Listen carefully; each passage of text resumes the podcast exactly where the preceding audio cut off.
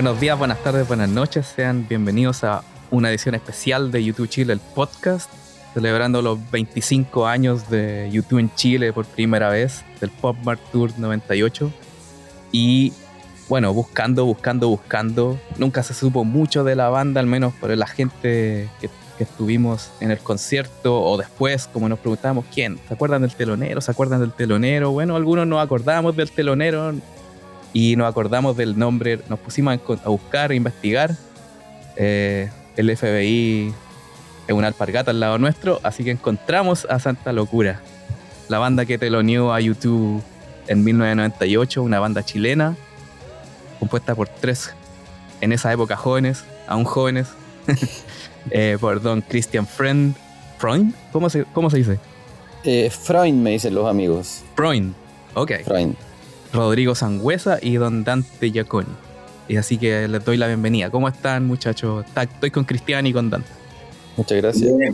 Muchas gracias, Pepo, por invitarnos. Un honor. De verdad que muy lindo que después de tanto tiempo, esta sorpresa tan que nos llegó tan repentina. No, y gracias a ustedes por bueno, aceptar la, la invitación a hablar sobre esto, porque yo creo que debe haber sido un momento grande en sus vidas eh, la banda, lo, voy a dar una explicación, un, resumen más o menos de la historia de la banda, lo que encontré por internet, pero yo sé que no duró mucho, pero en lo poco que duró llegar a telonear a YouTube, yo creo que es una cosa grande, que no, no, muchos lo pueden decir, menos un artista chileno. Sí. yo creo, bueno, no sé qué opinará Dante, pero como hito de la banda, sin duda alguna, es como el gran referente y las veces que uno cuenta la historia, eh, como que tiene bastante más peso del que quizás al menos yo personalmente le tenía, porque como que cada, vez que uno lo cuenta eh, es como impactante para las personas y claro, YouTube no, no era nuestra banda referencia ni, ni teníamos una relación amistosa con ellos, hay que reconocer que fue, que, que, fue una situación particular de, aquello, de aquel momento, pero la verdad que fue bien alucinante haberlo podido hacer y yo creo que más alucinante quienes pudieron estar ahí eh, porque todo se dio bien, porque nosotros también recuerdo que estábamos bastante nerviosillos, eh, porque era una banda, como tú bien lo dices, no tan conocida, quizás sí teníamos harto tiempo en términos de nuestra carrera o nuestro tiempo de banda, de trabajo, de ensayos, de muchos, muchas tocatas, eh, pero lo que se conoce, claro, es más bien, yo diría, desde el lapso entre que se graba el disco, y que finalmente nos separamos y efectivamente eso no fue tanto tiempo. Claro, eso fueron como tres años desde disco a separación o algo así. Lo que encontré en internet no fue mucho, pero está en una página que se llama musicapopular.cl, la enciclopedia de la música chilena. Claro. Y habla de que Santa Locura fue un experimento pop eh, de un trío santiaguino. Eh, nació a, a fines de 1994 y que lo que encontré simpático que dice que eh, también no telonearon solo a YouTube, también telonearon, según esto, a el frustrado renacimiento de Cinema, que es una banda que tuvo Álvaro Scaramelli, ¿o no? Sí, bueno, hay que, hay que remitirse un poco a eso, ¿ah? porque yo conocí a Rodrigo Sangüesa por Scaramelli. Ah, ya. Eh, entonces, eh, eso iba. La historia de la banda, de su génesis. ¿Cómo partió la banda? La, banda parte porque Álvaro Scaramelli es un sobrino del que era socio en aquella época mi papá, arquitectos. Entonces me presentaron a Álvaro Scaramelli en una comida eh, cuando yo era muy chico y él ya era músico y en algún minuto él de muy buena onda me llamó y me ofreció si quería tocar con él y me permitió foguearme un poco y, y estuvo bueno. A Scaramelli, honestamente, nunca me ha gustado mucho. Yo se lo decía y era divertido porque a él le da lo mismo que no me gustara su música y tocábamos, pero claro, era un estilo bien particular que tenía él, que, que era bien lejano a, mi gusto personal. Eh, pero gracias a eso, Sangüesa también fue reclutado por Scaramelli a, la banda eh, y ahí nos conocimos con Rodrigo. Cristian toca la guitarra y, va, y Rodrigo el bajo. Sí. Rodrigo. Claro, Rodrigo también toca guitarra en todo caso. En la banda, en, algunos temas, secuenciamos el bajo eh, para que nos permitiera hacer, digamos, como el clásico cuarteto de rock con dos guitarras más bajo, que en este caso era secuenciado. Ah, ya, ok. Sí, sí. Desde ahí llegué yo. Después tenían, tenían el, el tema listo ya. Tenían el- la verdad que, que, que yo llegué a, Llegó a comer, llegó a comer la torta. a comer la torta. Porque tenían hasta la batería. Yo creo que los patterns más importantes, importantes estaban todos listos. Y, y bueno, fue súper entretenido. Pero, pero aparte de. Yo encuentro súper impresionante que, que, que nos pasaron cosas muy heavy. O sea, porque tú como abrirle a YouTube, ¿cierto? Que, que en el fondo que fuimos. Éramos Polygram, ¿cierto? Igual que YouTube. Sí. ¿Mm? sí. Esa era un poco la razón de por qué tocamos con ellos. O sea, en el fondo. Ah, ya, ya. Pero, pero lo choro es que ellos, según lo que nos dijeron, nosotros ahí nos codeábamos con el gerente de, de Polygram y todo el tema, y, pero ellos nos decían que ellos no habían elegido, que le habían mandado el material y que los mismos bonos, Diet, ellos no eligieron. Y, y eso fue como lo más choro, porque, o sea, nosotros, como decía Cristian, tampoco éramos fanáticos de YouTube. ¿no? Ah, sí, eso- Sabíamos- Eso quería un preguntarles, como cuáles eran su, las influencias de ustedes, de cómo partió la, la banda, porque igual uno part- no, no parte de la nada, uno escucha cosas y como Claro. que quiere hacer cosas parecidas. Claro, no, no éramos fanáticos de. O sea, igual Sangüesa era un poco más. ¿eh? Yo creo que Sangüesa era más. Pero en el fondo eh, los admiramos, obviamente, son secos, tremendos músicos y el medio honor haber podido tocar ahí. Y, y en el fondo también haber sido los primeros chilenos en haber tocado en un estadio con 80.000 personas. Eso fue como lo más increíble también. Y todo lo que vivimos ahí, o sea, cuando íbamos a. ¿Te acordás, Cristian, cuando bueno, no estábamos atrás del, del escenario y listo, salgan a tocar? No, tuvimos que meternos por el público, la gente no cachó, pero por el, un costadillo, como al matadero. sí, pero lo pasamos increíble y fue una experiencia maravillosa. Muy, muy, muy buena.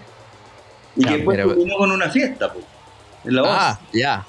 Pero, pero- pero no, no se me adelante, no se me adelante. Vamos, vamos Ah, por, por paso. Em, Sí, vo- voy a retroceder un poco. y re- eh, vamos al- dale. porque creo que, era, que, que hay una parte importante, claro, porque justamente, como bien dice Dante, eh, una buen- un buen porcentaje de los temas que quedaron en el disco efectivamente ya existían, pero hubo un bagaje ahí de, de un buen rato que con Sangüesa trabajamos y tratamos de encontrar una onda y el disco creo que yo, que lo que tiene bastante claro, no sé si tú lo has podido escuchar, eh, No. Pepo, eh, es, es ecléctico, creo yo. Es un disco que, que cada canción tiene como una historia, pero en, en etapas muy distintas unas de otras.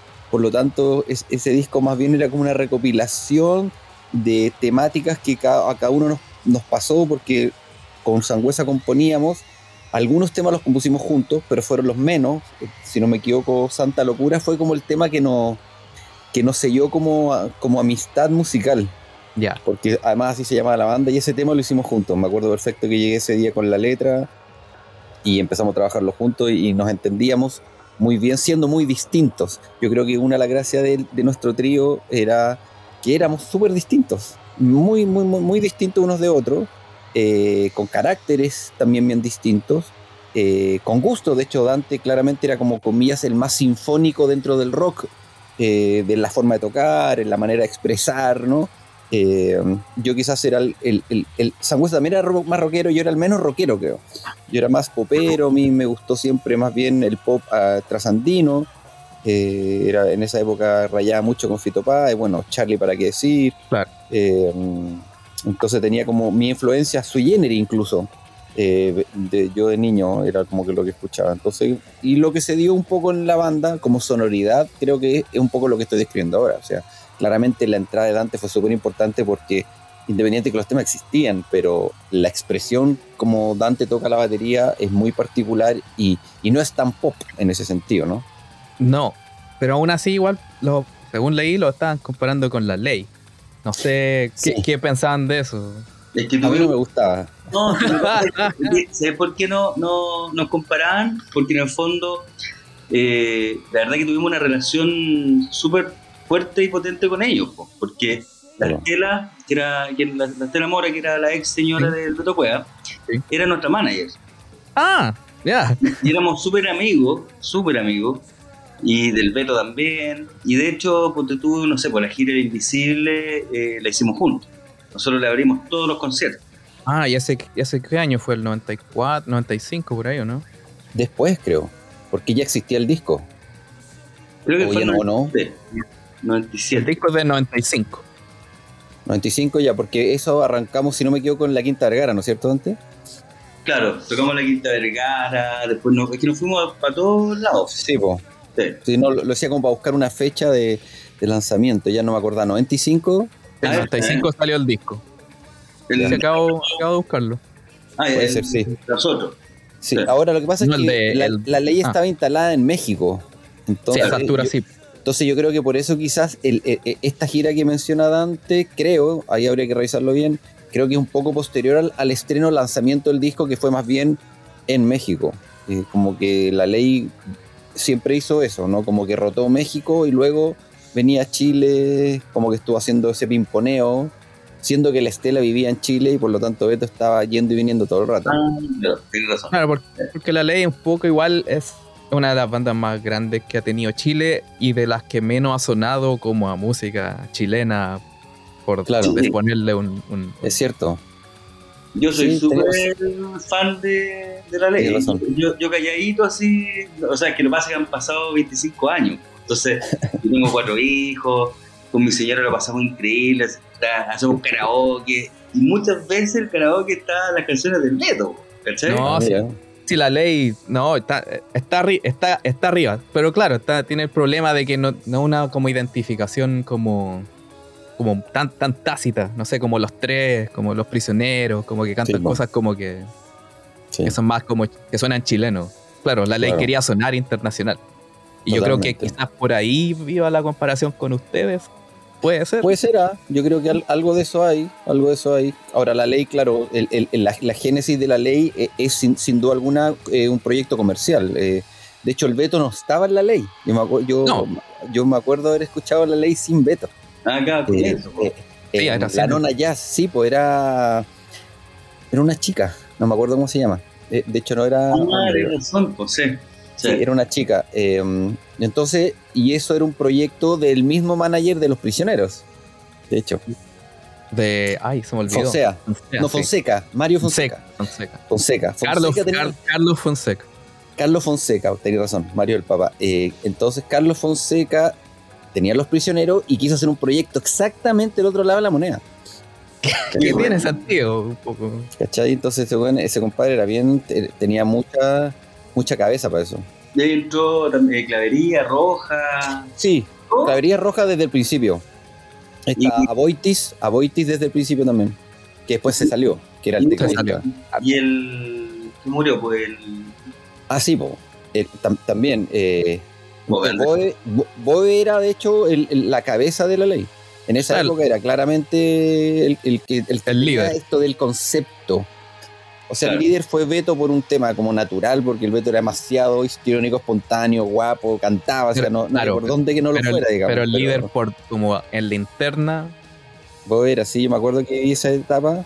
Sí, sí. Bueno, y en paralelo nosotros teníamos un proyecto que, yo creo que era una mezcla, que sí queríamos hacer una música que, que- funcionara en el mercado, pero eran canciones finalmente que nacían más desde la intimidad de cada uno, de cosas más personales.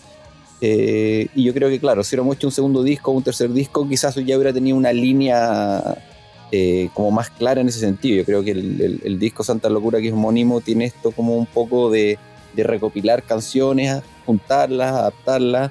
Y bueno, y ahí fue súper importante el productor musical que fue Mario Breuer, un argentino bien connotado, bien conocido, bien reconocido hasta el día de hoy.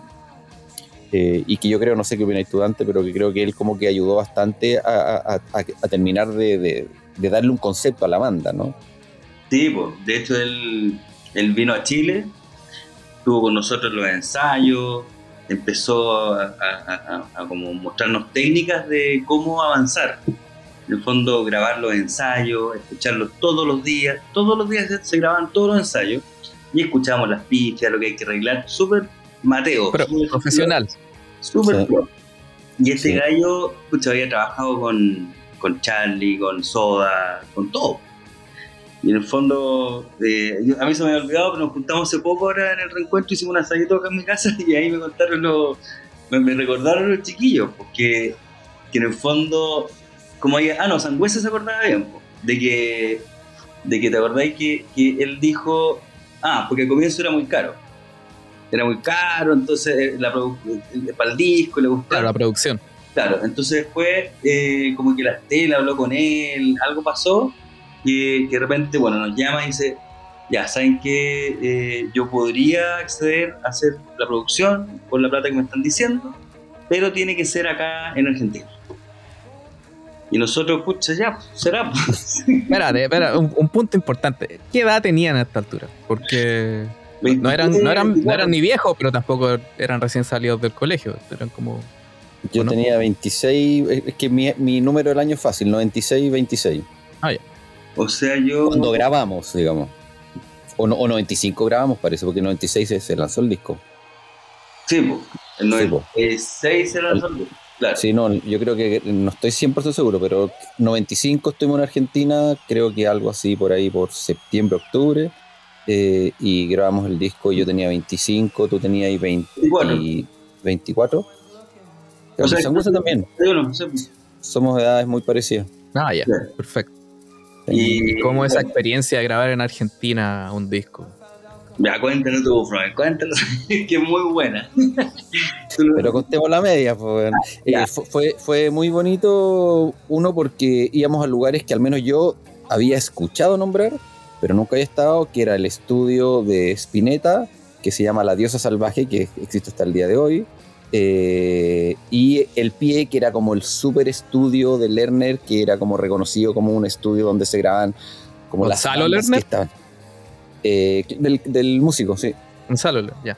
Eh, y bueno, y entonces nos prepararon y nos exigieron también, como por un tema también de, optimización, que teníamos que irnos a este estudio que era un poco más pequeño de Spinetta. Nosotros, yo por lo menos estaba honradísimo, no podía creer. Eh, después, si quieren, te cuento una experiencia que ya había tenido con Spinetta acá en Chile previa, pero ir a ese estudio era como, eh, para mí eh, era realmente un sueño, era como ir al lugar del, gran genio de la música trasandina. Mira, Abbey Road. Claro. claro, claro, claro, claro, Y ahí es donde más trabajo Dante porque ahí grabamos eh, todas las bases. Ya. Y, y, así se hizo el disco, de hecho se hizo primero batería, bajo, guitarra, base y luego fuimos sumando elementos, pero se quería rescatar la sonoridad de la banda, que yo creo que era algo muy importante. nuestra banda lo que tenía, eh, éramos, éramos muy power en vivo, de hecho éramos capaces de con trío sostenerlo. Algo pasaba, como una química que yo me acuerdo que nos decía, se volvió el nombre del presidente, o sea, no el presidente, el director de Polygram. ¿El de Mundaca, en Chile? Mundaca, Mundaca, sí. Él nos decía, nos hablaba de eso, que de la importancia de la química de las bandas eh, y ellos, bueno, por algo apostaron por nosotros y, y también Breuer dijo eso, que, que, era muy importante que estuviéramos muy afiatados, más que, más que hacerlo, porque el pop no es tan raro grabarlos de a uno, digamos, porque es pop, entonces generalmente como que es más perfeccionista y se va grabando para justamente ir logrando eh, ciertas perfecciones y sonoridades, no tan como si es el rock, ¿no? El rock se graba más de a trío en general, como en vivo, para que se sumen, incluso se cuelen un poco los micrófonos entre ellos y que la sonoridad que quede sea más poderosa, ¿no? Claro, para que suene más, más, más crudo o más, más, más en bruto. Es como de ahí de donde viene. Sí, claro, claro, claro. ¿Continúo o quieres continuar, Dante? Bueno, se nos, se nos aparecía de repente, abría la puerta, aparecía Luis Alberto Spinetta, anda, está sonando muy bien. Así, o sea, realmente fue una experiencia muy linda Estuvimos con, con Aníbal, que era la vieja, que, era, que es como su brazo derecho. No sé si escucharon un tema de él que lo menciona en el, en el anillo. El capitán Beto dice: Mi vieja y el café. Ya, esa era la leyenda de la vieja, que era el, brazo derecho. Y estuvimos todos los días con él, tomábamos cafecito. En las tardes eh, pedíamos delivery de, de, de costillar, porque en Argentina pedía, en esa época que era imposible en Santiago, eh, había delivery de, de ¿cachai? Entonces. Milanesas. Y en los 90. Y, lo pasamos increíble, la verdad. Y yo, sobre todo porque yo quedé desocupado como al cuarto día, y la batería la acabé de una, y después, bueno, después nos cambiamos al, al pie, que también venían recién saliendo los King Crimson, de ensayar ahí.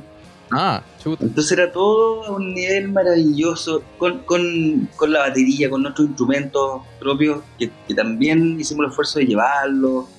Así que, no, fue, fue muy entretenido. Fue una experiencia No, increíble. Suena- su- y suena como una, a un comienzo con, con harto por atrás, pues, o sea, no es como juntando chaucha, no, es como que hay... Bueno, igual, igual para atrás, nu- nuestra. O sea, yo, desde chico nosotros nos hemos esforzado en, la música y hemos tenido otras bandas y todo. Y acá se nos dio, se nos dio todo.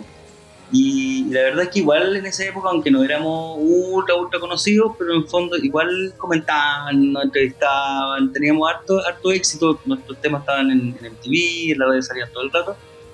Igual nos chaquetearon un poco con eso, con, con que era como, como el grupo Glamour, como pura producción. Oye, pero es cosa de escuchar el disco, de verdad. Y yo, de- después de tener tiempo, le decía a Cristian ahora para, para los ensayos, he escuchado sus bajos, sus guitarras, sus detallitos, sus... Y, ni siquiera antes, que uno, era- uno estaba más como en la volada del rock, pero ahora realmente aprecio lo, que éramos, o sea, realmente es maravilloso volver a sacar todo de nuevo, más maduro, con otra visión. Claro, Y, y- a pesar de que éramos unos pendejos, eh, hacíamos las cosas lindas, eh, no éramos unos, eh, como decían ahí, el grupo arreglado, porque auspiciaban. Sí, que yo creo que lo del glamour eh, se gestó por dos razones. O sea, una porque efectivamente Estela Mora era nuestra manager y ella, su trabajo habitual tenía que ver con la imagen, una empresa llamada Bookers, o sea, para ella, y por lo tanto se conseguía con Elus que no pasaran ropa, bla, bla, bla. Y a la vez, el videoclip que se hizo realmente famoso y que es el que menciona Dante, que salió en MTV y, y que fue realmente un hit en Chile, fue El Estrellado ya, como sí. el único hit que, que rompió y que pegó. Y ese videoclip era muy producido. Sí, O sí. sea, o sea, o sea, de si hecho, uno lo vi. ve, esa imagen que de hecho nosotros te aseguro que hay personas que podrían no reconocernos en esa época porque nos peinamos casi medios, incluso medio de cute, ¿te acordás? Y nos paramos unos pelos. Entonces como que nos dedicamos a jugar con algo que no era algo habitual, o sea, porque nosotros no nos vestíamos ni nos maquillábamos habitualmente, ni tocábamos en, en- en- eh, digamos, habitualmente en un escenario con esas pintas. Eh, No, pero- y hay- pero aquí lo presentó, Yo tengo. creo que provocó eso. Aquí lo tengo. Hay una. Como al minuto 1.30 y algo. Parecen la, ahí sí parecen la ley. Están como de blanco los tres. Ah, Y muy Ah. extraño. Pero después avanza y claro, se pone como una mezcla de The Cure con video de Marilyn Manson. Exacto. Eh, después hay una parte que parece que andan, no sé quién está como con un chaquetón rojo, como Yo. que hubieran matado a Elmo y hubieran hecho una chaqueta. Ah, yo me acuerdo que estaba de rojo, puede ser que todo. Es que bueno, No. nos, fueron, nos fueron cambiando, pero ahí, ahí hay que decir que eh, el, el ideólogo del videoclip es Stanley, un director que en ese momento estaba bastante de moda, venía de ganarse el premio al mejor videoclip del año en MTV con Creo que lo- y usó mi no. cabeza con un revólver. Ah, ya, ya.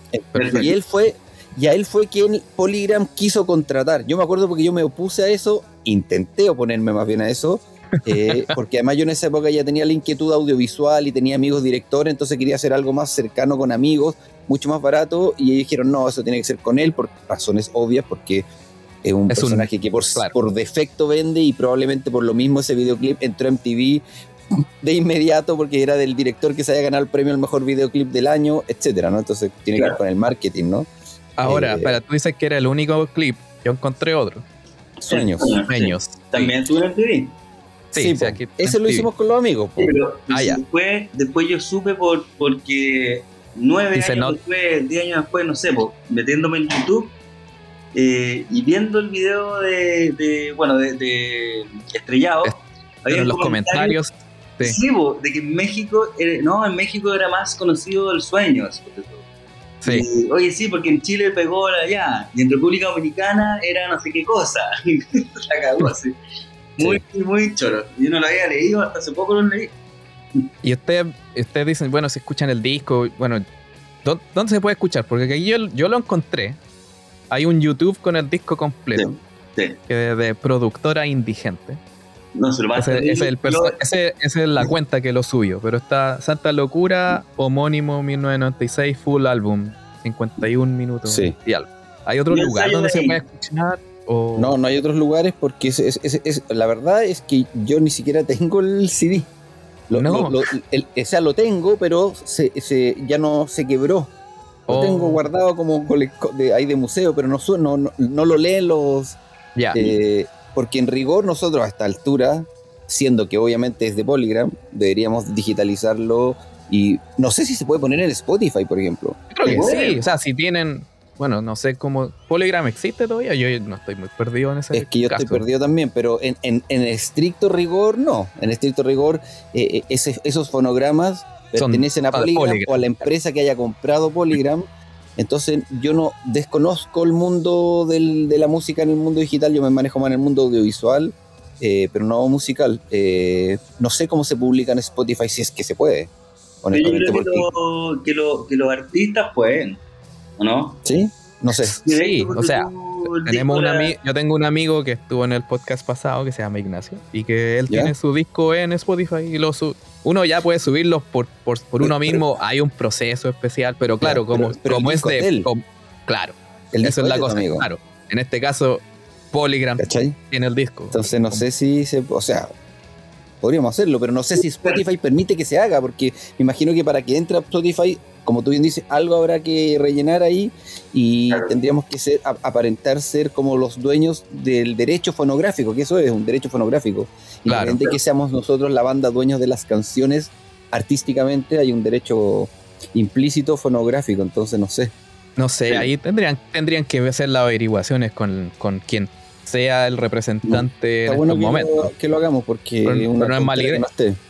Sí. Eh, por si acaso, vamos a dejar los links en el, en el post que vamos a hacer sobre este podcast. Bueno. Así que ahí vamos a poner los dos videos y el disco para que la gente Ya, lo escuche. buenísimo. Ya, Pero pues. ojalá aparezcan en Spotify porque al menos, ya, bueno, Spotify da como 0,001 peso por clic, pero no sé. No, si mi- no, yo creo que nuestro reno no es, no es recibir lucas. Es pero claro, es, más, es es una cosa más que como para el. Yo creo que No, es hoy día claro, para que haciendo. ahí un. Que, que- que quede como en, en, Sí, en, el- en la historia, básicamente. Y además tenemos ganas de volver a tocar, entonces creo que eso ame- amerita por lo menos revivirlo independiente que esos centavos o, o dólares se les vayan a Polygram, si es parte del juego nomás. Claro. Sí, pues. Bueno, pero vamos aquí al, al, al momento principal. Dale. Eh, llega el 1998, o quizás fue antes, no tengo idea. Yo me acuerdo que fue que anunciaron el concierto como en. No creo que era septiembre, octubre, por ahí. Creo por ahí. Porque yo estaba en Scout y me acuerdo que nos, nos dijeron: "Eh, el próximo año, en tal fecha, es el campamento de verano. Y yo, como dos días antes, había escuchado bien en YouTube y ahí tuve que decir: puta, no puedo ir. Igual eventualmente fui y de hecho dos jefes del grupo se vinieron con, me vine con ellos para ver el concierto. O sea, como que cortamos el campamento a la mitad y nos vinimos. Pero Mira. ¿No pero lo bueno. lograste? sí, sí lo logré y yo tenía, Ah, bueno. de hecho tenía 13. Mm. Fue mi, fue mi primer concierto. Tu primer concierto Mi primer concierto de la historia, bueno, si nos contamos, no sé, Nube Luz en el Caupolicán, pero eso no vale, eso no vale. Pero mi primer concierto en serio fue YouTube el 98. Buena. Y yo y alcancé a verlo. Yo me acuerdo, no me acuerdo tanto, pero sí me acuerdo que nos, nos salieron muy tarde. No, No, Creo que había sol todavía. partimos de día. sí. Aunque era febrero y el sol se, se va tarde y todo, pero creo que partieron temprano, así como Sí. 7, 6 por ahí, no me acuerdo. Noche, fue muy después, No, más, fue muy más. después del partido. Más, Eso más, sí. más. Ah, bueno, además que tenemos que recordar que ese fue el día que Chile metió Con- el- el mejor gol de la historia, parece, del fútbol chileno con Sala. O no sé, para ser más respetuoso, dentro de los cinco mejores goles de la historia eh, de fútbol. El mejor en Wembley. encima. Bueno, eso sin duda alguna. Eh, pero sí me acuerdo de eso, que cuando empezamos tocando con luz y terminamos sin luz, por lo tanto, si era verano, tiene, tenemos que haber salido a las ocho y media a tocar, una cosa así. Sí, me- sí, yo creo porque el concierto Mm. salió en la tele y salió como a las 10 y aparte lo hicieron pelear con, con el festival, así que tenía que ir como a las 10, Ah, algo el así. Festival de Viña estaba siendo transmitido ese mismo día, no, no me acuerdo. sí, de hecho empezaba ese día. Empezaba ese día. Sí, así que era el uno contra el otro. O sea, ya Ah, había Pero- 20.000 personas que no, no viendo. Sí, Ya, pero bueno, vamos. Eh, ¿Cómo se gestó esto? ¿Cómo llegó una banda chilena que igual está apoyada por Polygram y pudo ir a, a los estudios de Pineta a grabar, y etcétera, etcétera? Pero ¿cómo llegó? ¿Cómo fue el proceso para que ustedes estuvieran ahí? ¿Cómo se llama la empresa antes? ¿Te acordáis? Eh, los que manejaban como la, la gira. Sí, porque los trajo una empresa chilena, porque pues, es bien conocida. DG Medios. DG Medios, exactamente. DG Medios los trajo. Entonces, lo que yo recuerdo, no, no me acordaba de eso que contó Dante, de que eh, el disco lo pudieron escuchar la gente de YouTube o quizás le mostraron más de un disco y no se eligieron. Eso, esa ah. parte yo no la... ah, esa parte... Esa parte no la, yo no, no, no, no, me acuerdo porque igual hace muchos años, pero lo que sí me acuerdo perfecto es que a través de DG Medios eh, llega la información eh, que supongo que DG Medios se la entregó primero a Polygram de que si era posible que Santa Locura abriera el show. Ya. Así fue planteado y yo no me acuerdo, Dante, creo que no estábamos juntos, yo creo que nos fue un telefonazo la Estela a cada uno o tú te acordás de que estábamos juntos. No, yo me acuerdo de haberlo conversado varias veces, de que en el fondo de que le pasaron como, como el, varias posibilidades de Polygram. Ya. Y, y, ellos en el fondo escogieron Santa. Claro. Una era que Ilia Kuriaki tocar acá con ellos, eso me acuerdo como una posibilidad. Es que parece que Ilia Kuriaki le abrió a YouTube allá, en Argentina. Sí, sí, sí. Y, y creo que esa era una posibilidad. Porque eh, con Ilia Kuriaki sí que le estaban inyectando todo Polygram Argentina así full. O sea, estamos hablando, ellos se están moviendo, incluso ya en Europa, España, se está moviendo full esa banda. Sí, o sea, estaban partiendo, digamos. Sí, estaban partiendo, pero partieron con eh, Abrahame y su partido directo, pues, directo a arriba.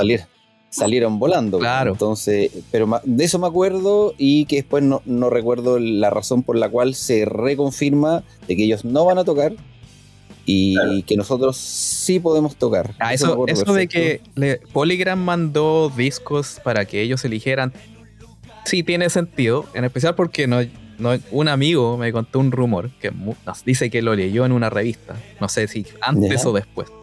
Dice que otro de los posibles para ser telonero, es que yo no me la creo, muy ridículo, pero que Adrián y los Dados Negros era otra de las opciones. Qué excelente. Y tendría que haber cerrado, sí. Tendría que, claro. Y, puede ser porque ahora me puse a buscar Adriana de Negro, Polygram, y claro, en Discogs sale que era de, de Polygram. Era de la. Qué gracioso. Mira, bueno, no, eso, eso no nos lo contaron o yo no me acuerdo. Bueno, es un dato nuevo entonces. Nunca supe. Pueden contarlo ahora como batalla. Le ganamos a Adrián y los Dados Negros. claro. Y, y, bueno, y Polygram no tenía muchas bandas emergentes de rock. No, no, sí, me acuerdo que, o sea, yo estoy seguro de lo que estoy, no estoy inventando. pero de verdad que, o sea, yo me acuerdo de haberlo conversado no una vez, sino que varias veces. Tú a lo mejor no estuviste en la conversa, pero, pero, pero de verdad que fue así. No, si lo conversé incluso hasta Mundaka me había dicho. De pobre, ¿cachai? Yo me juntaba harto con Mundaka de hecho, íbamos a almorzar de repente y, por ahí alguien me dijo, en el fondo, que en el fondo que el orgullo más grande de todo esto es que ellos no dicen. Lo más lindo. eso es bueno, eso es bueno. Quizás como, bueno, como habrán sido también las otras bandas, porque si, si esto de Adrián es real, entonces fue como, no, escucharon un cencerro y dijeron, no, pase, pase, otro, otro. Qué gracioso. No sé, no sé. Yo igual que medio quemado en el sentido de que no los pudimos conocer, bueno. Ah, eso le iba a preguntar si no habían podido mm. conocer o algo. Bueno, también llegaron, bueno, ustedes partieron bastante más temprano. Sí, ¿recordáis Dante que como que hicimos un par de gestiones y mm. eh, bueno, yo no hablaba ni un porongo inglés hasta el día de hoy, hoy día ya algo, podría hoy día sí ir a, porque habían como, estaba, el Estadio Nacional era bien impresionante, porque habían como, si mal no me equivoco, por lo menos seis oficinas funcionando en paralelo, que cada oficina estaba produciendo eh, otro país. Entonces uno caminaba, no sé, ¿te acordáis antes que estaban, estaban encarpadas cada una de esas oficinas y hablaban en distintos idiomas? Era una cuestión bien impresionante, para la época mejor ni hablar. Eh, entonces estaba toda esa parte que nosotros sí teníamos acceso, pero todo lo que era hacia el stage, digamos, y camarines, había, me acuerdo, dos gorilas gigantes y que preguntábamos y nos dijeron que no, y en algún minuto yo insistí y fui a hablar directamente con los guardaespaldas o no sé quiénes eran, pero claramente eran señores de seguridad que no eran chilenos, No. eh, que eran de ellos, eh, y les le fui a insistir, pues no sé, ¿tú, tú estabas ahí antes cuando fui a huevear o no? ¿O, o ya no estabas ahí? Yo me acuerdo más cuando, cuando después en la fiesta. Ah, claro. Ya, pero- hubo una fiesta en la voz. Co- pe- Sí, pero sí, cuenta- sí. cu- cu- dejemos eso para después, porque yo no sabía de fiestas. Así que Ah, ya. vamos, sí, vamos, no, vamos de a poco. Sí. No, pero esto es lo que yo te estoy contando es el día de la tocata Sí. en pleno día que tenía que estábamos ahí porque obviamente había que hacer una prueba de sonido y para nosotros hacer una prueba de sonido había que esperar a que ellos hicieran una prueba de sonido previa Claro. y nosotros tampoco teníamos estábamos al lado pero no, pero no teníamos acceso ni a ellos ni al stage ni a nada Sí. Que y de hecho ¿te acordáis? y de, y de hecho nos dijeron por decirte algo no me acuerdo de memoria pero por ejemplo ya a las 6 ustedes pueden subirse y no nos podemos subir DH todavía estaba con su guitarra él solo seguía haciendo unas pruebas con su cuestión y que mueve un amplificador para acá y yo lo único que quería, además yo era el guitarrista, iba a estar en, más encima coincidentemente en ese mismo puesto, lo único que quería era subirme, uno que me mostrara la cantidad de miles de juguetes que tenía este tipo en esa época que eran como, era el, como el vanguardista del, del- de la guitarra pop, así rock pop, ¿no? Como la cantidad de sonidos que él lograba sacar, que era un poco lo que a mí también me gustaba hacer, la Santa Locura, cada canción tiene una sonoridad de guitarra distinta, no es como, no es, no, no, no, no tengo dos o tres sonidos de guitarra, sino que era siempre una búsqueda en relación a cada canción, como sonar.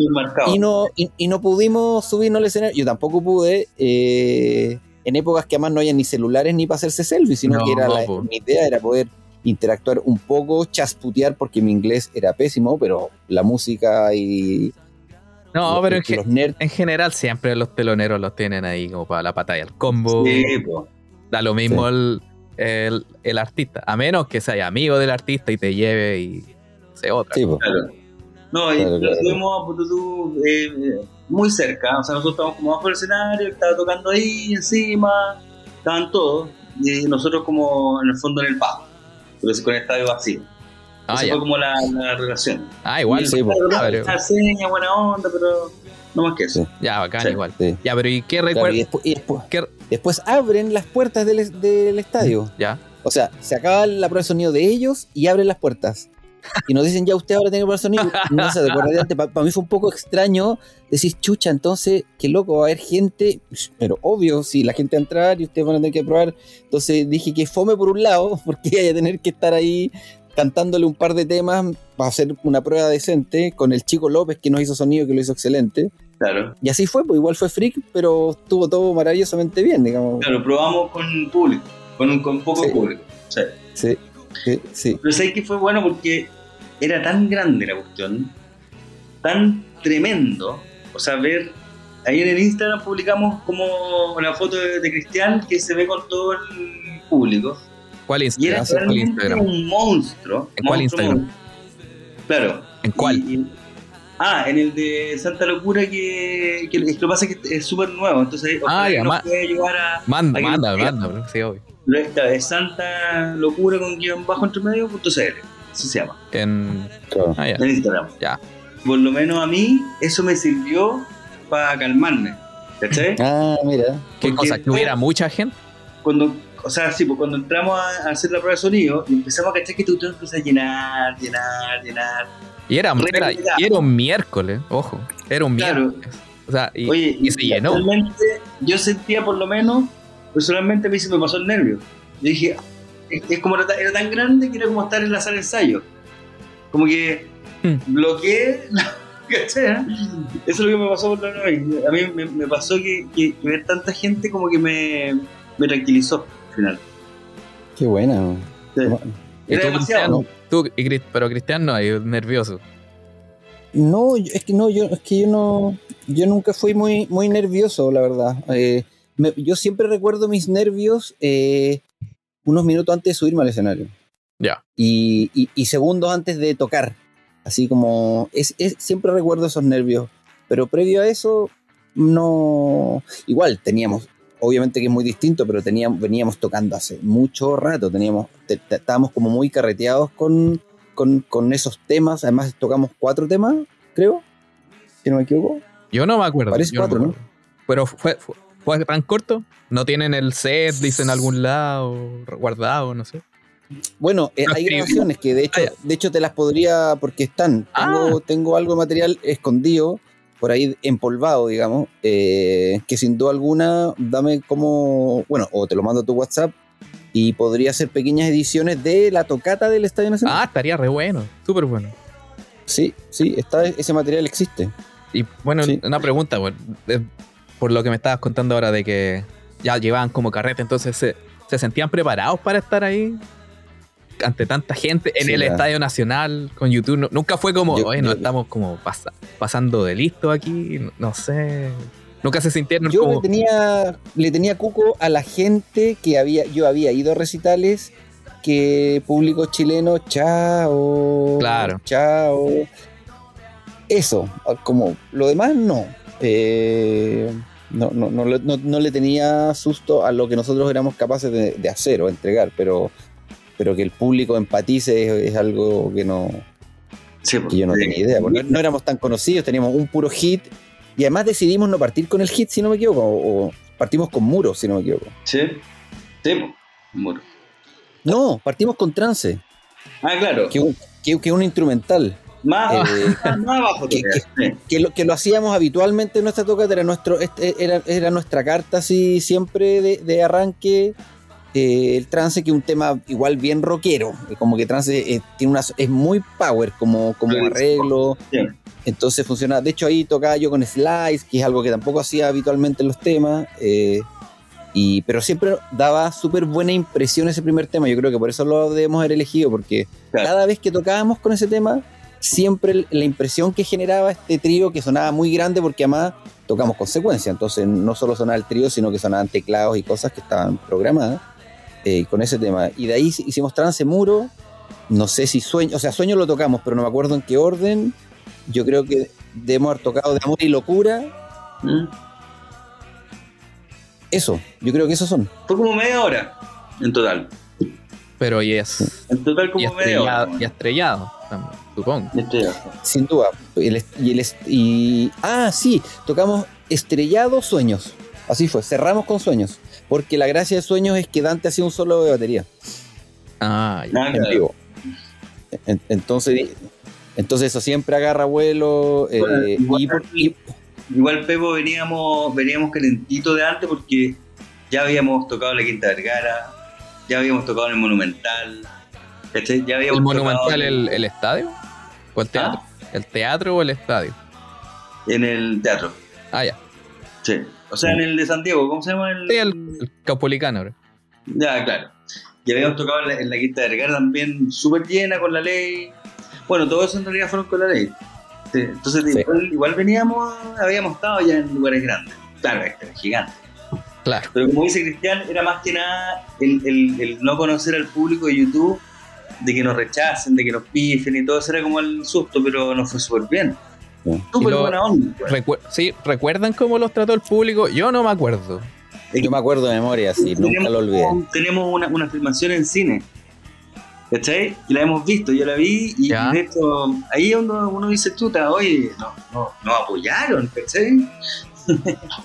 Está, está esa imagen que es justo tocamos trance, se acaba ese tema y la secuencia sigue, entonces queda como una textura sonando y luego entra muro y justo en, ese- en- en ese puente musical que claramente se acaba el tema, la ovación del público fue impactante y está grabado.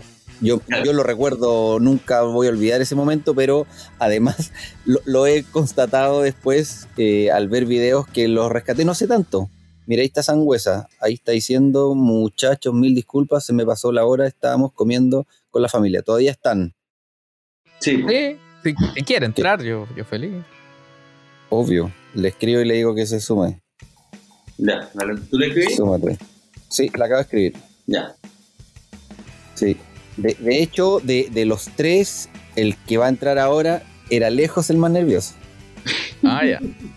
Dante siempre fue relajado. Yo Dante rara vez lo vi pálido, así, rara vez. No, de más, no me acuerdo de Dante como Cuando urgido. cruzaba la secuencia. Sí, Sí, yo- pero mira, yo, siempre, yo- siempre era irrelajado, como que tu Como actitud baterista. siempre... ¿Me cacha? yo soy baterista y también, bueno, no, no llegué a tocar eh, con nadie, pero sí estuve en tributos de YouTube. Y YouTube también es más secuenciado que, que la cresta, en especial en esa época del, Sí, del.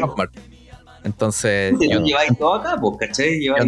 claro. Y, a- y aparte me dio por cantar. Entonces, ya, como cuatro cosas al mismo tiempo. Entonces, sí entiendo el. el- la, la única complicación es cuando te cruzáis y tratar de como chuto, ¿no? Como, como, como Sí, agarrar el vuelo. Cuando como, cuando la cagada era muy grande, yo le decía a Freud, apágala, apágala, apágala. apágalo. Sí. De hecho. Bueno, mira, sí.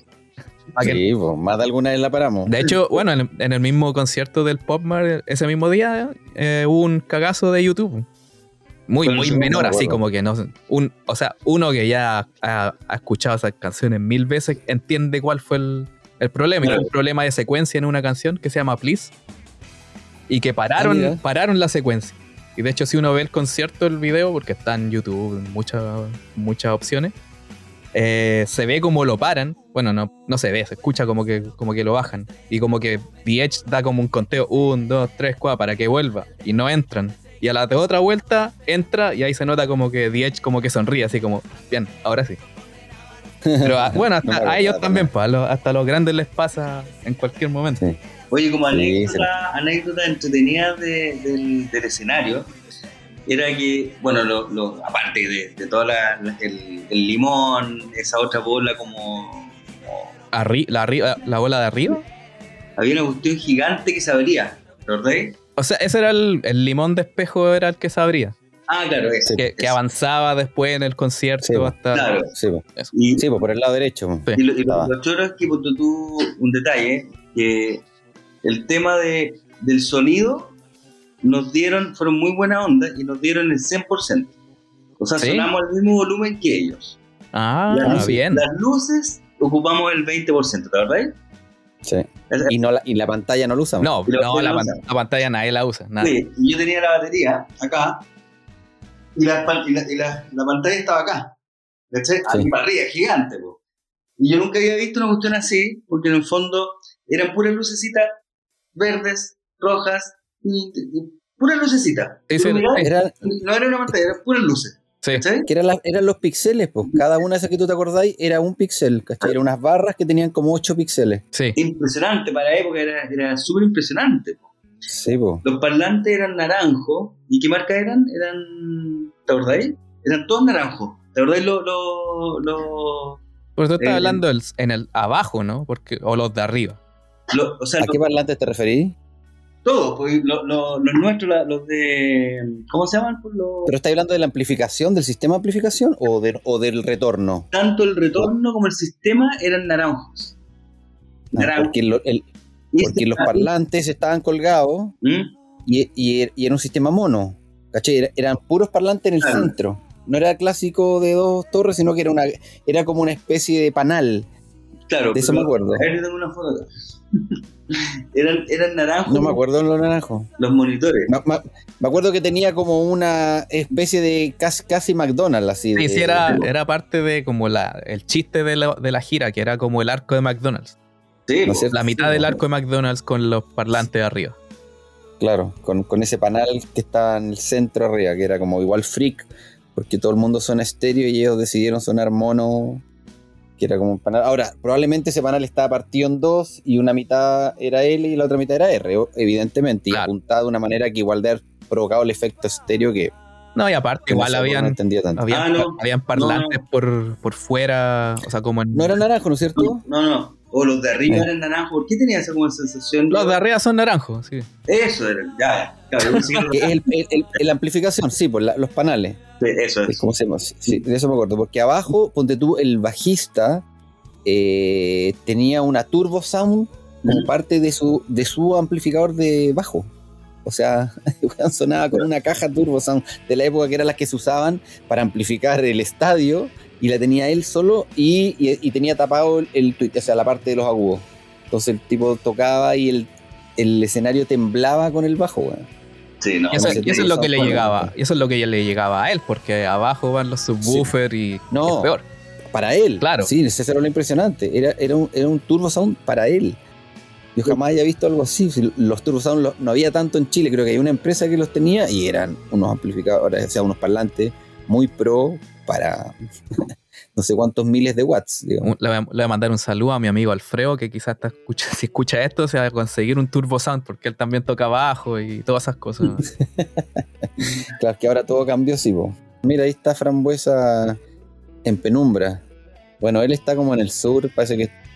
¿No escucháis Frambuesa? Capaz que ni nos escucha. Parece que no. Se está acostando a dormir.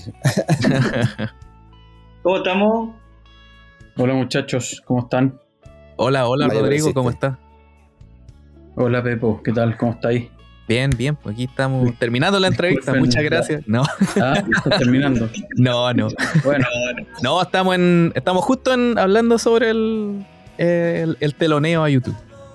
Sí, hicimos el historial. Y ellos estábamos hablando de la historia de Santa Locura y y ahora ya estábamos, queríamos que nos contaras si estabas nervioso o no antes de subirte al escenario.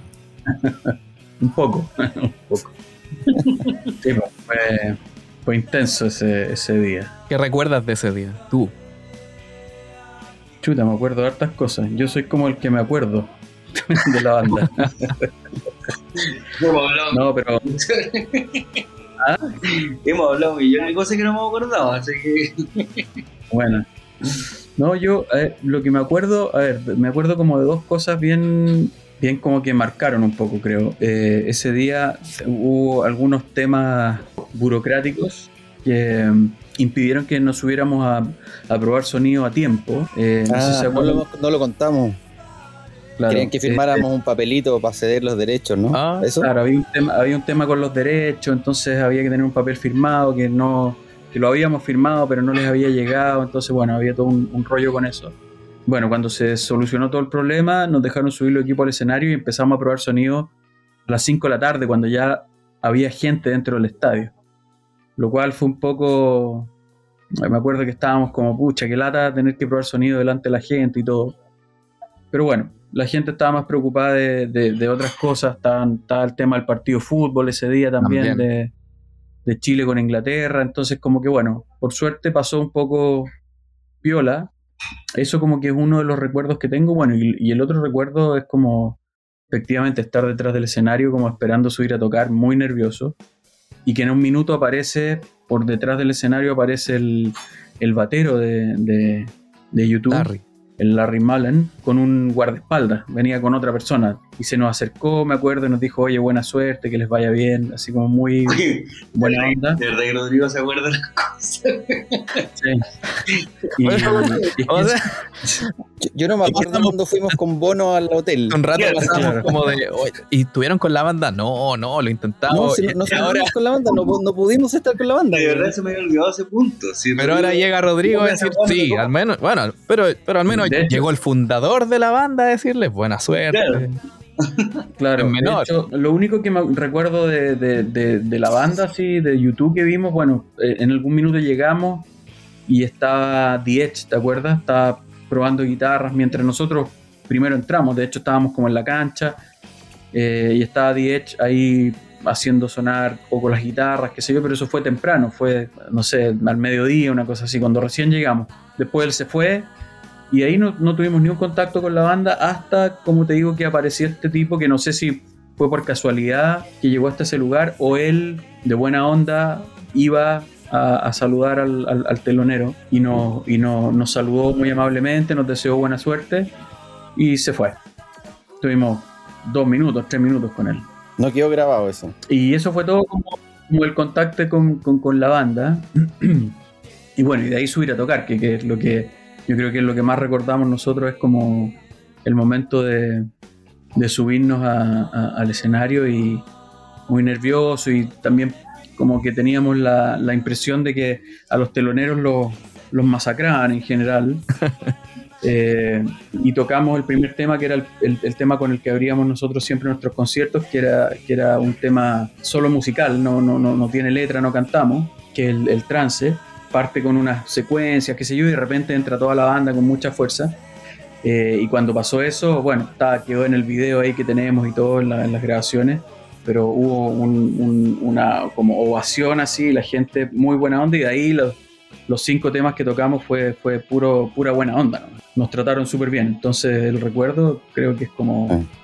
súper grato para nosotros, disfrutamos mucho, además una experiencia así, tocar con, con un estadio lleno, también lo que se siente arriba del escenario es súper distinto a tocar en un club más chico, o en los escenarios que nosotros estábamos acostumbrados, que eran, que eran más pequeños, digamos.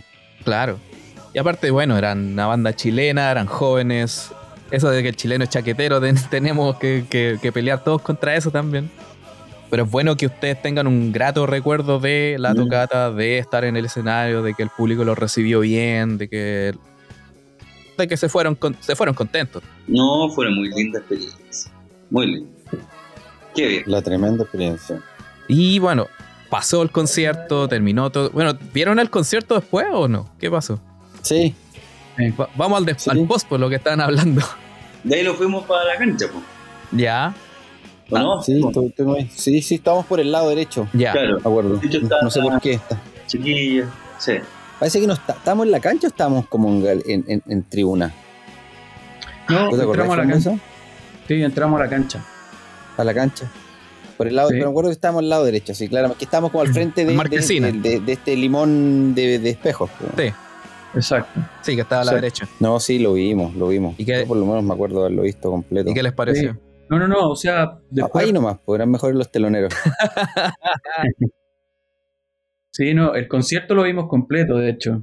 Eh, no sé si le contaron a Pepo que, que al menos yo, yo tenía comprada la entrada para el concierto.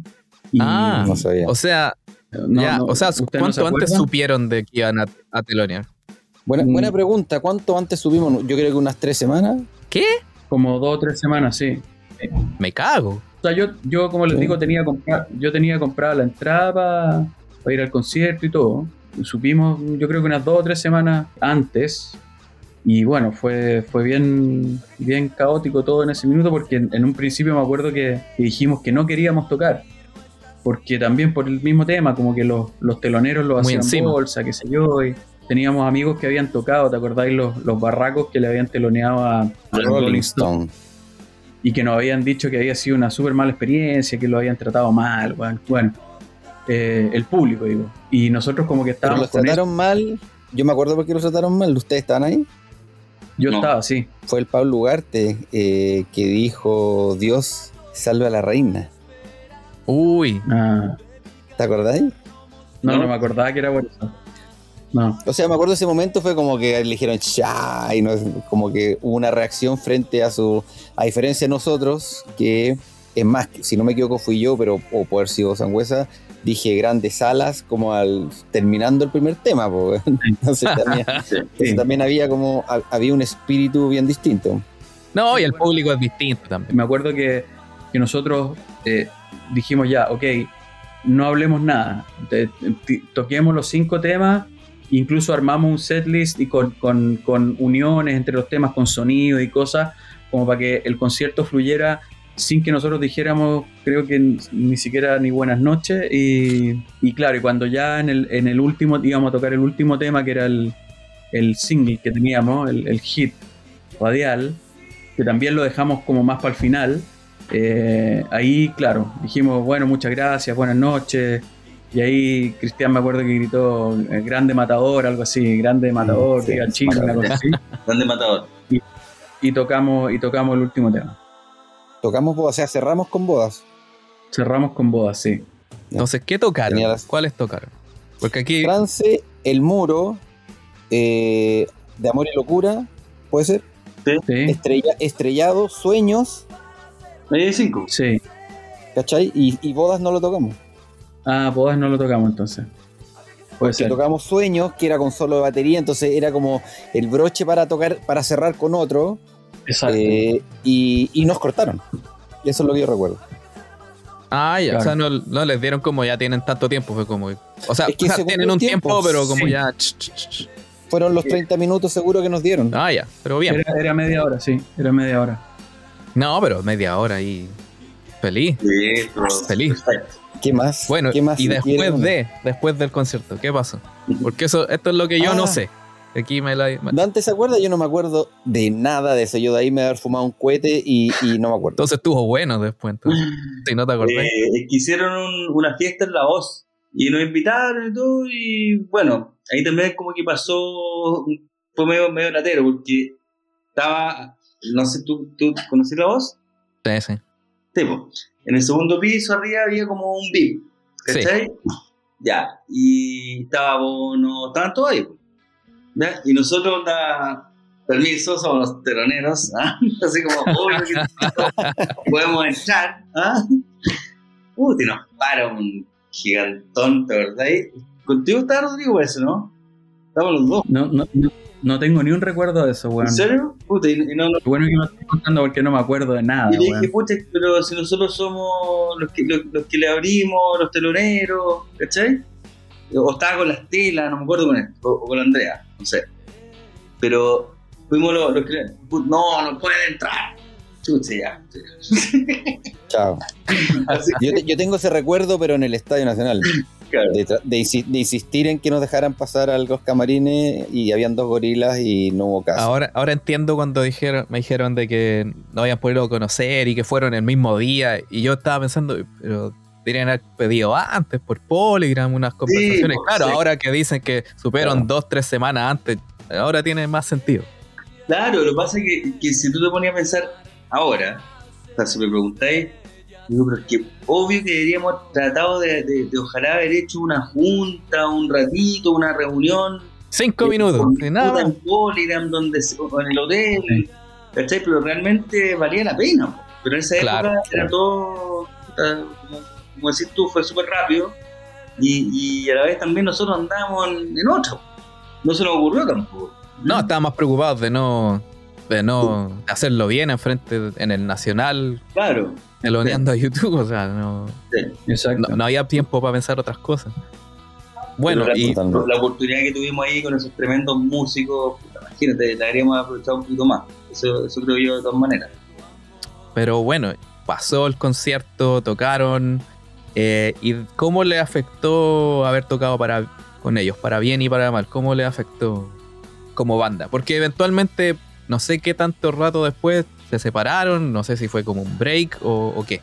Lo, lo que, lo que pasa es que eh, nosotros teníamos ya dos o tres años trabajando con Polygram desde que habíamos sacado el disco. Y bueno, esa es otra historia. Tuvimos una súper mala experiencia con el, con el sello. Tuvimos muchos problemas. eh, entonces ya veníamos un poquito bien quemados con esa, con esa historia. Estábamos bien lateados. Y me acuerdo que, que antes del verano, eh, Dante había dicho, ¿sabéis que yo no quiero seguir en este cuento? Estoy aburrido de, porque de verdad que ya estábamos como en una onda de que todo lo teníamos que pelear con el sello. O sea, no cumplieron con las giras que teníamos que hacer, no cumplieron con el contrato, no cumplieron con que teníamos que hacer otro disco, no cumplieron con muchas cosas. Entonces, al final nos pasábamos como en reuniones con la gente del sello como para poder sacar adelante el proyecto y estábamos de hecho perdiendo, creo yo, nuestra rutina que era ensayar todos los días, nosotros ensayábamos toda la semana, todos los días, ya ni siquiera estábamos haciendo música nueva, está- estábamos como dedicados a pelear con el sello para poder sacar adelante el proyecto. Esa era un poco la, la sensación que teníamos. Y me acuerdo que Dante en algún minuto dijo, ¿sabéis qué? Yo no, no, ya no tengo cuero para más peleas con estos hueones. Así que Dante tenía otro proyecto también en esa época que era la Ludwig Band. Dijo, voy a seguir tocando con la Ludwig y Santa Locura lo dejo hasta acá por el momento. Y me acuerdo que dijimos, igual teníamos tocatas y fechas programadas para ese verano. Dijimos, terminemos todo, todo lo que nos queda para el verano y, y cuando terminemos, bueno, vemos qué hacemos. Y ahí apareció eh, la tocata de, de YouTube que por casualidad en el fondo se transformó en la última tocata de Santa Locura. que- o sea, como el cierre, el cierre fue como con broche de oro. ¿La última, última?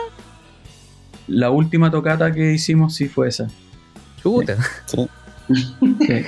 Uy, qué fuerte. Entonces, entonces claro, fue como, como, fue como un regalo al final, ¿cachai? Fue como nos dijeron ya, cierren todo este proceso, como el último año había sido un poco, entre comillas, de sufrir un poco con, con este tema más como eh, administrativo del proyecto, ¿cachai? Que, que no lo podíamos sacar adelante, no podíamos hacer nada. De hecho, para el mismo tema de YouTube le dijimos a, a la gente de Polygram, oye, mira, tenemos esta media oportunidad, hagamos cosas, hagamos, vendamos discos de Santa Locura en el, en el estadio, mandemos a hacer merchandising, el sello nos decía, no, no, no, no, no. De hecho, me acuerdo que les pedimos si nos podían financiar el ingeniero en sonido que contratamos para esa oportunidad. Teníamos un ingeniero que trabajaba con nosotros, pero necesitábamos un ingeniero que supiera hacer sonido en un estadio, ¿cachai? Y en ese minuto contratamos al chico López, pero había que pagarle. Entonces no teníamos plata para pagarle, le dijimos al sello, oye, bueno, por lo menos financia el ingeniero. Eh, y también nos dijeron que no. Al final, bueno, terminamos pagándole con la plata que ganamos eh, con esa tocata y bueno, eh, pudimos pagarle, pero, pero me acuerdo que fue como bien, bien desagradable todo ese, todo ese trámite con el sello. Entonces, como que de alguna manera, finalmente y, con el pasar del tiempo, uno se da cuenta que fue como un regalito que nos dieron, como tan chiquillos, terminen este proyecto que lo han hecho con tanto cariño, con tanto esfuerzo, termínenlo bien. Yo creo que sin querer no, no, nos regalaron eso porque fue una última tocata, imagínate. O sea, nunca habíamos tocado para 60.000 o no sé cuánto había en el estadio. Nunca más lo volvimos a hacer. Y, claro, y fue como algo que quedó así súper marcado en, nosotros. Y, para nosotros fue bacán porque finalmente, aparte de ser el hito, tocar en un estadio, tocar con YouTube y todo, pero además la gente nos recibió súper bien, tocamos súper bien, sonó increíble. Entonces fue como todo bien, ¿cachai? Como para el, cierre de la fiesta fue todo bien. Y después de eso creo que con Cristian seguimos trabajando un, tiempo ese año. Hicimos algunas maquetas, ¿te acordás, Cristian? En, en, en en el primer Soho Film. Eh, y después ya como que tiramos un poco la esponja, como dijimos, ahí que estábamos bien desgastados, la verdad. Estábamos todos bien desgastados con, con esta... Y también yo creo que, se junta un poquitito también con, los inicios de, nuestra familia. También, fue, fue, justo los momentos, en el fondo yo estaba poniendo con Andrea que después me casé dos años después, o uno, y me casé en 99, un año después. Y, claro, y ahí empieza también otro mundo, y creo que fueron millones de cosas que pasaron, pero como dice Sangüesa, y bonito tomarlo, ese concierto en realidad como, como un gran regalo, porque realmente lo fue. Y como, como más encima para como de cierre, o sea, un sueño. No, genial, o sea, yo, no tenía, yo pensé que habían seguido después y no sé, un, bueno, uno no sabe, no, no se supo mucho de ustedes. Y entonces uno piensa, ay, se pelearon o no sé qué, qué pasó, pero saber de que ese fue el último es un poco es choqueante, como que le, da, le da más valor, de hecho, a todo. Así Pero sí, es tal cual, yo lo, yo lo recuerdo, bueno, no me acordaba tanto del, porque a mí lo del sello siempre me, me costó mi relación con el sello, de hecho me acuerdo como Mundaka siempre, siempre era yo el weón como más ácido frente a él y como que el weón alguna vez me apuntó hasta con el dedo. sí, me, acuerdo que entonces y al final como que prefería discutir internamente y no estar discutiendo con él porque sentía que se hacían demasiadas cosas, no desde el, desde el fondo de quiénes éramos, sino que desde los esquemas de lo que es el marketing y de lo que es el negocio. Y todo el rato era esa, me acuerdo incluso un detalle, así, una vez fuimos una comida con ellos, con Polygram, con la Estela, y nuestra idea, nuestro impulso era justamente, no me acuerdo exactamente, si era por hacer un nuevo videoclip o algo, y esa comida se transformó en, unos golpecitos por debajo de la mesa para lograr que la Estela hablara con Beto y les trajeran los discos de la ley para que pudieran hacer un negocio de una venta como de 10.000 unidades.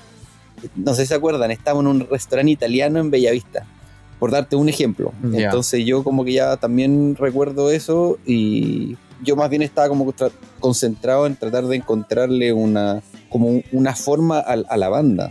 Porque lo que le conté antes a a Pepo es que el disco homónimo Santa Locura es un recopilatorio de canciones que se, que se tomaron y que se fueron, ¿no es cierto?, cada uno con experiencias distintas del tiempo y se juntaron las canciones y se, se, les buscó una sonoría parecida, siendo que eran bien distintas las canciones, ¿no?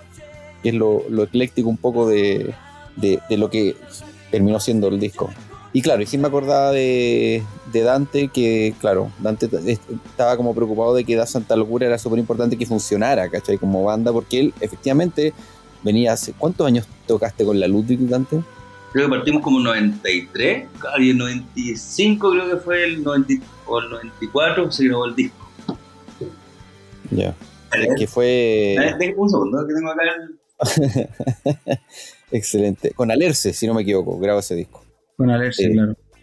Y, pero bueno, entonces de, eso, de, lo que yo recuerdo como de, este, de esta fase final fue eso, un poco que Dante como que tenía mucha esperanza que Santa Algura también funcionara para lo que todo músico sueña, pues, que es vivir de la música, ¿no? Claro. Eh, y de alguna manera nos fuimos dando cuenta que no, yo creo que eso fue un poco gravitante también. En mi caso personal, armé una productora que es la productora que tengo hasta el día de hoy, que se llama Soul Films, eh, y que fue una oportunidad que no quise dejar de lado, porque en rigor no debería haberlo hecho si es que mis cartas están todas puestas en, la banda. La banda, claro. Entonces eh, yo creo que eso también fue, fue como de alguna manera definió, aunque yo cuando hice Sofim lo hice con la esperanza de tener un estudio de música también para poder grabar nuestra música, ¿no?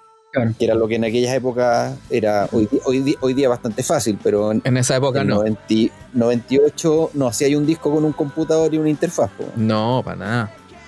Bueno, entonces eso lleva a, lo que viene, porque se separaron, cada uno armó, no sé, su familia, sus proyectos personales, tú seguiste en la música, no sé si Rodrigo siguió en la música. Yo creo que Rodrigo es el que más, más proliferó en el sentido que existió Lucas, que es su banda que ahí te puede contar un poco como qué, es lo que hizo. Yo, yo seguí tocando con bandas, pero más bien cercanos a amigos.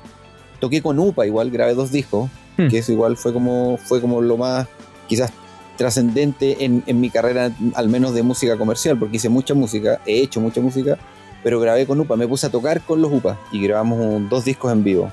Y, ahí seguí tocando con ellos un rato. Y después ese proyecto se diluyó. Y de ahí yo derivé claramente a lo que es música, pero música para imagen, es decir, música para series y películas. Sí, sí, aquí estoy justo vi el, el IMDb y claro, sale bastante eh, cosas sobre de sonido en películas, en series, los archivos del Cardenal, sale aquí. Así es. La Sagrada, la Sagrada Familia, los debutantes, hay Estadio Nacional, o sea, hay de todo un poco. La Sagrada Familia la hizo Lelio, el que se ganó un Oscar. Ah. Es su, es su primera película, de hecho. Sí, trabajé mucho tiempo con él, hasta que se fue, pues, y ahí está, en otras ligas. Claro. Ya no. No sé, tú, cuéntanos, claro. Sangüesa, pues. Bueno, cuando, cuando terminamos de hacer Santa Locura, cuando ya decidimos no seguir trabajando, claro, de hecho, un tiempo incluso yo trabajé en tu productora, ¿te acordás, Cristian? Sí. Trabajé un, tiempo ahí, después me fui y, de hecho yo armé una productora parecida a lo que hacía Cristian, con otro amigo músico también, con el Lito Serené, baterista de Al Este. Armamos, armamos una productora en que también hacíamos audio para comerciales, jingles, frases de radio. Se llama eh, Y paralelo a eso también, también me dediqué un poco a desarrollar un proyecto solista que en, ese, en esa época se llamaba Lucas, ahora se llama Sanguesoide. Eh, lo, encontramos en, lo encontramos en Spotify, así que lo pueden ir a escuchar. Sí, hay un disco ahí de Sanguesoide y, y ahora estoy terminando de hacer otro disco que hice el año pasado. Pero siempre seguí haciendo música y tocando en vivo, eh, colaborando con otros músicos, también grabé en algunos discos de otros artistas. Y que obviamente la música sigue siendo súper gravitante. También me tocó trabajar en, el Ministerio de Cultura a cargo del área de música unos años, eh, que también fue una experiencia bien, bien loca, pero también al mismo tiempo bien interesante.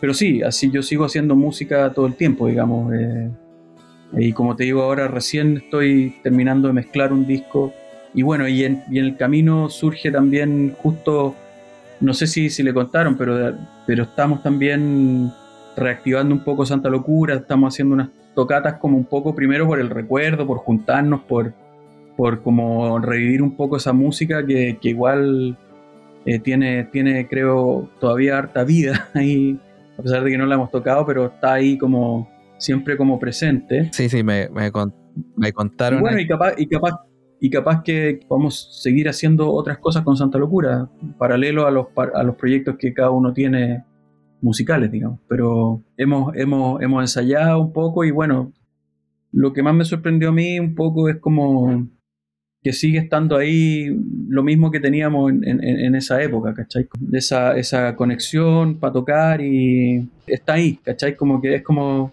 se dice, como andar en bicicleta, ¿no? Como que uno vuelve a subirse a la bicicleta y la bicicleta todavía anda bien. Así que mm, puede ser también la oportunidad de seguir haciendo cosas porque también con el pasar de los años, yo creo que uno se va dando cuenta que, que este tema de la música, más allá si uno lo ejerce como una profesión y es tu carrera, o lo tienes como algo que va paralelo a tu trabajo, es, es algo que es como, por lo menos para mí se ha transformado en algo que es como que hay que hacer, ¿cachai? O sea, en el caso mío yo compongo, eh, soy compositor, entonces estoy todo el tiempo haciendo música, ¿cachai? Eh, entonces como que en algún punto me di cuenta que más allá de si eh, logras tener 100.000 seguidores en Spotify o en YouTube o en lo que sea, esta cuestión es algo que uno tiene que hacer, ¿cachai? Primero por uno mismo y después para que quede esa música ahí y que conecte con alguien, pero es como algo que hay que hacer, ¿cachai? Hay que entregarlo, ¿no? Hay que sacarlo afuera, no, no, no, no solo estar en la pieza de uno haciéndolo, sino que... Y compartir con otros músicos, para mí es súper importante. Yo, yo como que no solo me gusta estar encerrado en, en mi home studio componiendo los temas y después metiéndome en un estudio grabando, sino que poder sentarme con otros músicos a tocar es como súper importante también, es como... No, y todo lo que quiera, o sea, de hecho, es lo mismo que estamos haciendo ahora.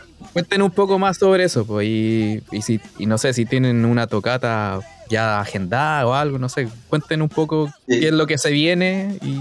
Hay, hay una, una, una fecha para el 22 de abril en el Ah, Amanda. ya, prontito. en, en Amanda. Sí. Y eso está, está confirmado, así que hemos ensayado, estamos, estamos como avanzando y hasta el momento eso, pero en el fondo, claro, un poco lo que decía Sangüesa de que, de que esta cuestión hay que hacerla, pero también hace muy bien. Y sobre todo a esta altura de la vida, que en el fondo, mucho uno que también se mete bastante en la máquina, los hijos, la- la- o sea, más que nada las responsabilidades. Pucha, recordar que existe esto, que es tan maravilloso, esto que te saca también de contexto de, de- de tu rutina, es como, no sé, pues, para algunos hacer deporte. Esto es muy entretenido aparte, ¿cachai? Y, y- y las cosas que pueden surgir, como lo que recién te dije, en el fondo, que estemos acá conversando contigo, que no te conocíamos, y pucha, nos saca de... y hablamos de lo que nos gusta, que es la música. Entonces, maravilloso, yo creo que hay que puro darle nomás y, y, y pasarlo bien con él. Y lo más probable es que, o sea, yo me voy a preocupar si, si los chiquillos están, están de acuerdo y todo, y, y, y- y están las ganas, yo creo que van a estar, de buscar más fechas. Incluso puede ser una un poquito antes de lo que hablamos con Freud o contigo, Rodrigo, no me acuerdo. Y podría ser una más chiquitita antes de la Manda, porque la Manda igual es un escenario bastante grande, o sea. Sí. Y mm, de repente hacer un barcito, como para ir soltándose. Y es muy entretenido, o sea, imagínate jugar, jugar hasta a, a, los- a los 50 años a, a vestirse bonito, salir a comer rico, tocar. Yo encuentro que no hay nada más rico. ¿Ah? Y entretenido. Así que puro, puro De todas maneras. No, obvio. A mí lo que, lo que- se lo comentaba el otro día a Cristian, ya con la perspectiva también, bueno, me imagino eh, eh, Cristian le pasa un poco lo mismo, que también Cristian es compositor y ha hecho toda esa música y diseño de sonido para miles de películas y series. Pero a mí me ha pasado, fíjate que como volver a escuchar Santa Locura concentrado, digamos, lo he escuchado muchas veces, pero como sentarme a escuchar, decir, a ver, ¿qué hicimos acá? ¿Cachai? Como a nivel musical, digo, ¿eh? y con la perspectiva de toda la música que uno ha hecho en, en todos estos años, que obviamente uno va superándose como músico, como compositor, vaya aprendiendo cosas nuevas, vaya, bueno, trabajando con, con distintas personas. Y fíjate que le comentaba a Cristian el otro día en, en un primer ensayo, segundo ensayo que hicimos primero los dos como para acordarnos de cosas qué sé yo, como de la calidad de lo que hicimos, ¿cachai? Como empezando a mirar en qué minuto, porque éramos bien pendejos, y, y- en ese sentido ta- también éramos como bien impulsivos, ¿no? Era como había una cosa súper que tiene que ver con esa edad también, con, con- con ser muy, todo como pa, pa, muy rápido, Mm. pero ¿en qué minuto le decía, este arreglo, weón, mira, puta, cáchate el arreglo que hicimos, ¿cachai? Como en qué minuto se nos ocurrió, no sé, me acuerdo, estábamos ensayando el, tema, uno que se llama Ojos, eh, y que de hecho Cristian me recordó que en esa época yo le decía, no quiero tocar más este tema porque me tenía hasta, hasta aquí, pero ahora que lo volví a escuchar fue como, eh, nosotros vamos al primer coro y en el primer coro no hay coro, ¿cachai? No, no, no cantamos. Entonces, sí, ¿en qué minuto se nos ocurrió llegar al primer coro y no cantar el coro, ¿cachai? Que es como, lo lógico sería que el tema, cuando viene el coro, es donde está, como dice, está la plata y no, Claro. y no lo hicimos, ¿cachai? Como ese tipo de cosas me, me sorprendió mucho y empecé a encontrar un montón de cosas, eh, reescuchando ahora el, para prepararnos para estos ensayos y todo, como dar, darse cuenta de que, chuta, oye, sabéis que aquí hubo un trabajo súper, eh, tal vez un poco más inconscientemente, pero súper profundo en, en componer, en arreglar, en buscar cosas nuevas, en buscar sonidos nuevos. Y eso creo que, que, que, finalmente es lo que, por lo menos a mí me ha hecho como, aparte obviamente volver a tocar con Cristian y Dante, que siempre fue como lo más rico de todo, digamos, eh, conectar los instrumentos y ponernos a tocar, eh, fue como, como bien gratificante, como decir, chucha, ¿sabéis que aquí hicimos, hicimos un buen trabajo? ¿Cachai? Y, y si bien yo puedo decir ahora que justo yo estoy terminando un disco que lo, lo, grabé con un productor, que un, un super músico también, Javier Barría, como que me pude meter harto en, arreglar guitarras y qué sé yo, como decir, ¿sabéis que esto que hicimos hace 25 años o más? Puta, está súper bien hecho, está súper bien hecho y eso es como una satisfacción, ¿caché? Es como decir, ya, ok, eh, se sostiene, por eso también como digo, lo podemos tocar ahora, 25 eh, años después, y, y, me siento igual de orgulloso que estar tocando el disco nuevo que estoy haciendo, ¿cachai? Lo siento con la misma energía. Entonces, bueno, eso creo que, es súper gratificante darse cuenta que uno hizo un trabajo que si bien a lo mejor no tuvo todo el éxito comercial que esperábamos, en lo musical y en lo artístico, puta, está impecable, ¿cachai? Y, con eso ya uno puede decir ya, me doy por satisfecho, ¿no? Creo que por ahí va. Yo creo que el disco Santa Locura, sin duda alguna, es el icono que representa un sueño que los tres tuvimos no me acuerdo cuántos años, pero fueron sus buenos años de trabajo, inicialmente sin Dante y después con Dante, eh, y había más tiempo, o sea, como que, como que las cosas transcurrían a un, a un ritmo. No, imagínate que no, yo no tenía ni celular, eh, nunca tuve celular, mientras estaba con esta locura.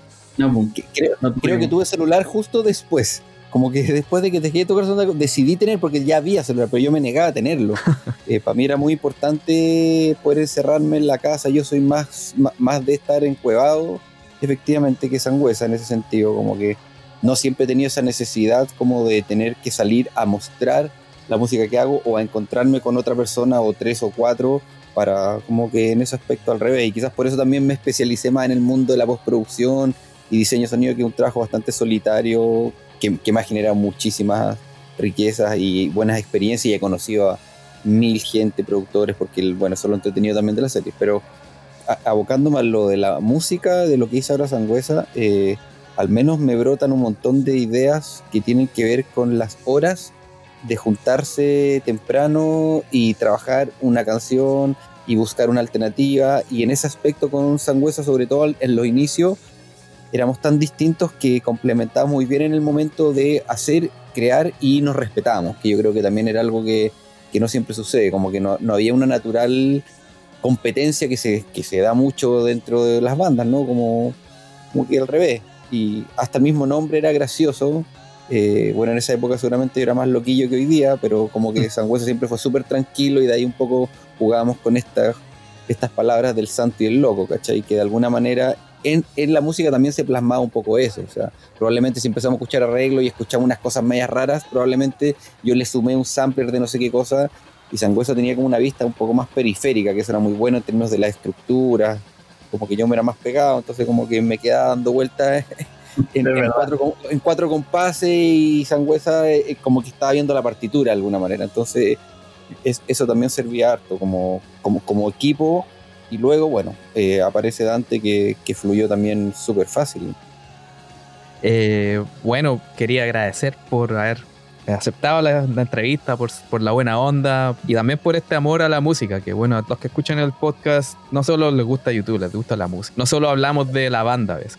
Hablamos de varias cosas y todas relacionadas a la música y entonces se agradece también como este amor por el arte de por no tomarlo como un, como un trabajo, sino como una cosa de, cariño, de, corazón y, que, también de amistad, que también es lo muy importante. Y qué bueno que se hayan juntado nuevamente, que vayan a...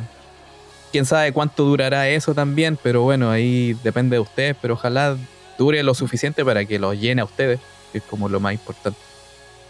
Y los consolide también la amistad, porque no sé, pues, en una referencia nada que ver, pero YouTube también, pues una banda que se conoció en el colegio y no se han separado y son todos amigos y es como la parte más importante de la banda, más allá de la música o lo que sea, sino que como las conexiones. Bueno, ahí, ahí Pepo, te, hago un, te agrego un dato que a lo mejor ya lo conversaron antes, pero eh, yo, por ejemplo, con YouTube me pasó algo súper especial. Obviamente cuando salió el, el, el Joshua Tree, eh, fue como un disco así que lo recontra escuché y obviamente ahí era más pendex, tenía, no sé, 16, 17 años.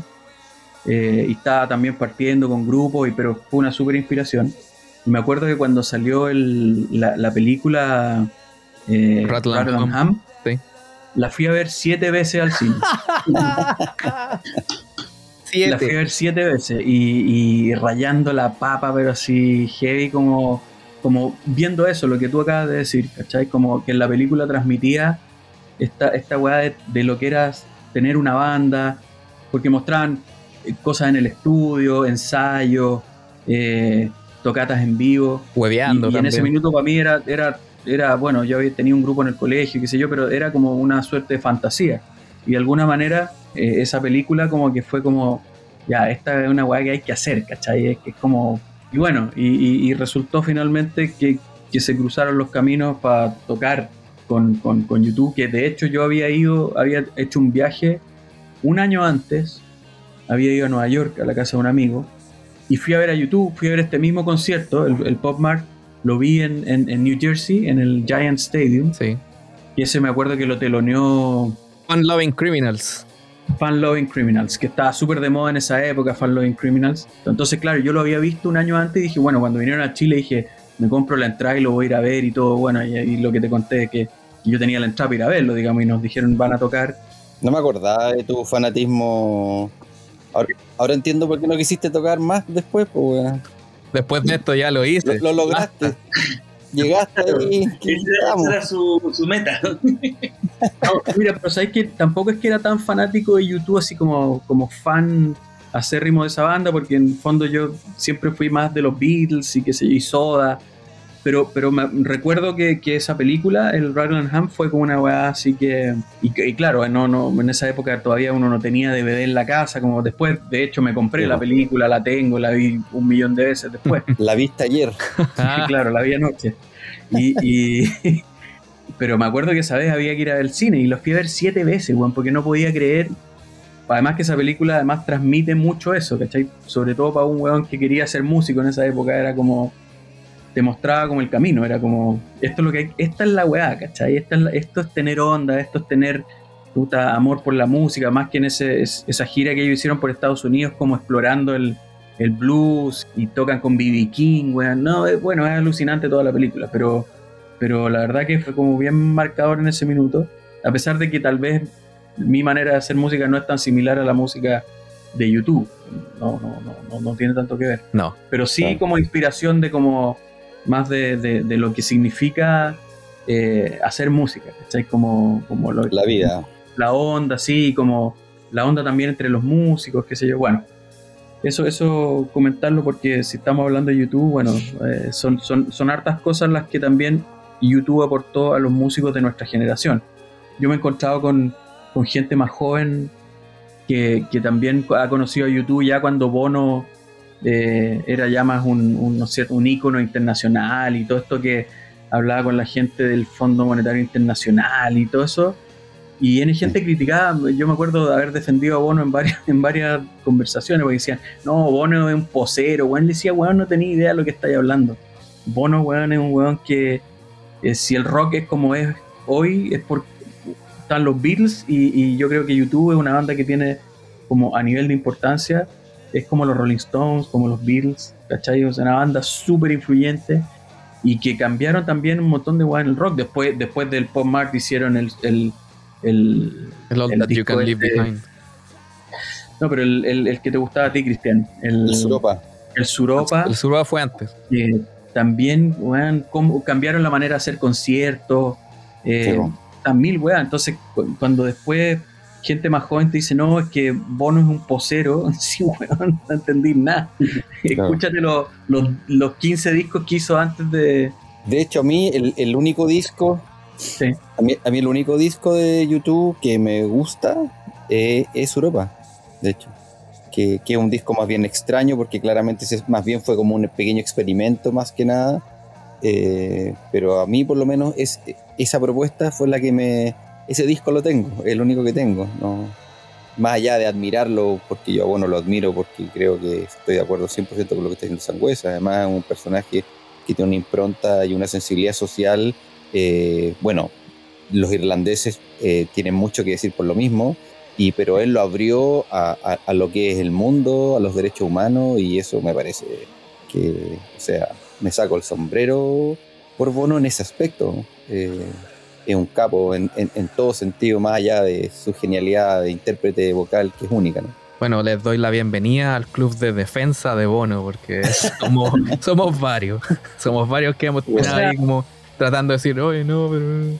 Ya. Sí, Pero bueno, es gente que no. Que, que- que no. importante. Eh, eh, le, gu- le gusta molestar, pero no importa. el chaqueteo chileno. Eh. No, de todos lados, de todos lados. ¿Sí? ¿De todos Sí, lados? de todos lados. Bueno, puede ser. Eh, bueno, eso, pues le- les quería agradecer Ya, por, pues. por esta conversación. Y Gracias si ti. tienen un saludo que decir o algo, pueden decirlo. Saludo a la mamá. Ah, claro. No, pero, A mis hijos. pero a, a lo- a todos los cachorritos. Todos los cachorritos. Sí, po. Bueno, no existían. Claro. Tenemos, todos tenemos hijos y ningún hijo existió y de hecho ningún hijo nos ha visto tocar en Santa Locura. Así Ah. que, Sí, po. Por ejemplo, creo que hacer algo interesante, los que quieran ir, porque no es obligación, pero eh, sería, para mí sería un honor y sería muy bonito, no solo mis hijos, sino que los hijos de la banda estén ahí, sería, Mm. sería un, un- un- un momento único. El, el, el concierto que hicimos con la Ludwig en el, en el Amanda, estaban todos los niños. Y ellos tampoco jamás habían visto a la Ludwig tocar. Y estaban todos los niños Sí, y somos hartos. po.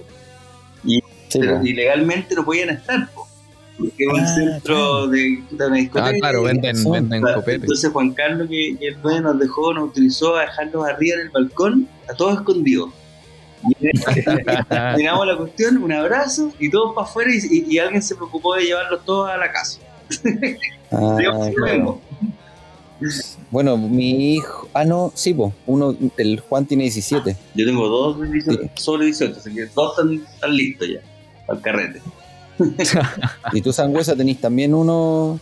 No, los dos, los dos son mayores ya. Ah, Emilia tiene ya. 21 y Lucas 19, así que ya Ah, Ya, entonces nos vamos a carretear todo. se, se pueden comprar sus propias piscolas, weón, y todo.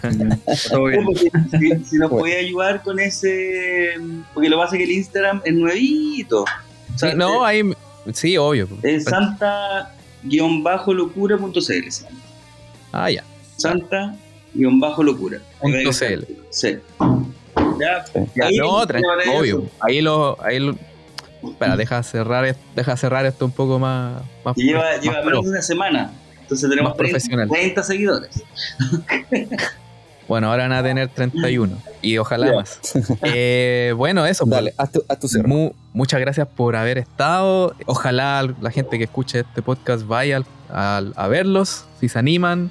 En los podcasts siempre pongo música de fondo, así que voy a poner el disco de ustedes de fondo también. Lo voy a piratear Buenísimo. de YouTube, así que ahí va a ir despacito, pero va a ir. eh, intercalado con otras canciones de YouTube. Y nada, pues una gran, grata experiencia, bacán conocerlos. Igualmente, Eh, y, pues. que más, y, que más, y ojalá que más gente los conozca desde ahora, porque quizás mucha gente quedó como prendida con la banda y pucha, justo se acabó, pero ahora pueden volver, también están las aplicaciones, eh, no sé, la- la- hay, hay más medios para comunicarse ahora, para Sí. saber de ustedes. Entonces, Obvio. eso es De bueno. maneras, quedan, quedan todos invitados y, y te agradecemos, Pepo, el, el espacio para conversar, para recordar también esta experiencia que tuvimos con, con YouTube, que es la banda que finalmente nos convoca acá en esta conversación.